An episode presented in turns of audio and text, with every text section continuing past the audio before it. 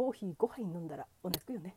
どうもコーヒーより漫画家の山田修羅です。いやー本当にねこの間の件はね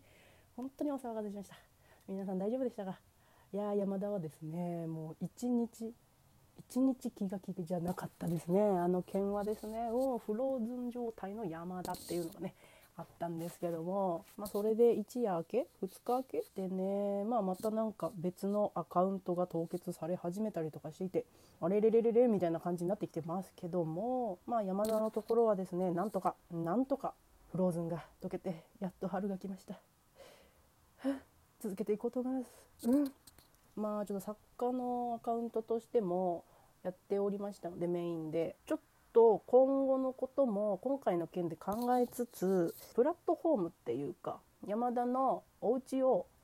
ゆっくりと変えていこうかなと思って考えておりますね。山田のね、まあ、別荘をね建てていこうということでまあ最初にクルップっていう、まあ、ちょっとツイッターのベータ版みたいな感じのサイトがあるんですけども、まあ、そちらの方はもう登録しておりましてでプラスですね一応一応避難所としてツイッターにフローズン山田修羅っていう アカウントを、はい、避難所兼別荘ということで作っておいたので、まあ、そこら辺は凍結されてあれまたまた山田さんが消えたってなったらフローズンの方を見てみてください。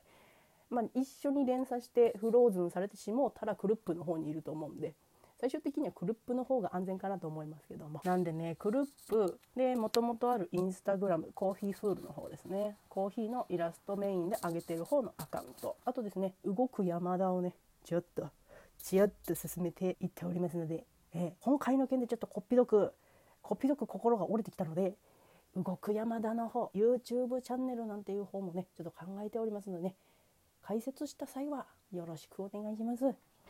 まあ、何があるかねちょっと本家の方はわからないんで、まあ、こうしてちょっとずつ別荘を建てつつ、まあ、確認していってもらえる場所を増やすっていう形に移行期間をね設けたいと思いますね。本業の連載の方がですねいろいろありますのでそれが許される時間でよろしくお願いします。みんなみんなみんなよろしくね。本当によろしくお願いします。なんでこの間あげた音声の方はもう済んだことなので一回削除するっていう形になります。でこちらの今挙げているものを聞いていただいているものを置いておきますので確認がてら反応よろしくお願いします。はい。